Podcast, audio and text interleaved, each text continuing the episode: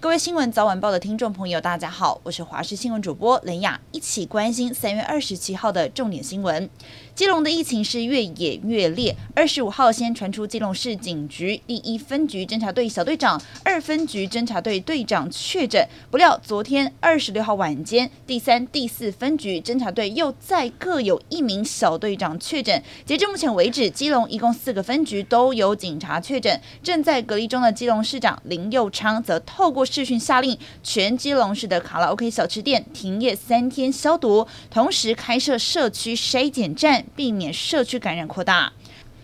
天气方面，今天封面通过以及东北季风增强，气象局发布大雨特报。台中以北地区、南投、花莲山区有局部大雨发生的几率，请注意瞬间大雨、雷击及强阵雨。山区则是要注意摊方落石。而在温度方面，今天清晨最低温是出现在新北，只有十四点一度；白天北部温度持续偏凉，高温只有十八到二十度。而这一波要一路到周二，东北季风减弱，雨势也才会比较去换，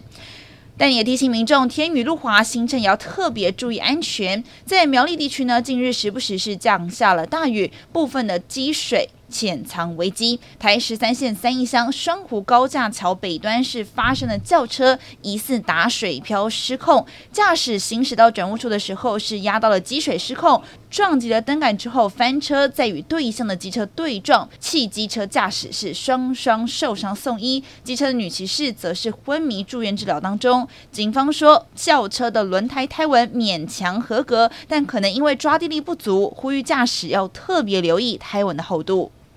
东方航空 MU 五七三五航班三月二十一号在广西坠毁，历经六天的全力搜索之后，中国当局证实班机上的一百三十二人全数罹难，当中包含了一百二十三名乘客，还有九名的机组人员。现场的搜救队伍集体整队低头默哀，自治区内的民政厅殡葬人员已经到现场协助接收所有目前寻获的罹难者遗骸与物品进行妥善保管。国际消息：俄罗斯挥军入侵乌克兰已经超过一个月，西部的主要城市利维夫是罕见的遭到俄军的攻击。由于这里距离波兰的边境只有七十公里，利维夫市长认为这是俄罗斯当局要给人在波兰的美国总统拜登下马威。因为自从乌俄战争爆发之后，利维夫并不是俄军首要攻击的城市。由于这里距离波兰边界很近，因此许多住在其他城市的乌克兰人也把这里视为主要的。逃离地点。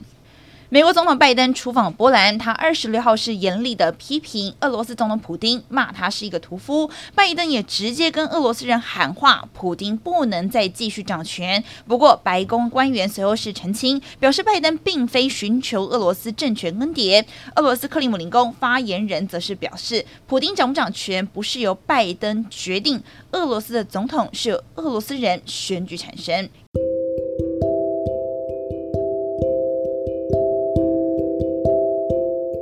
以上就是这节重点新闻，感谢您的收听，我们再会。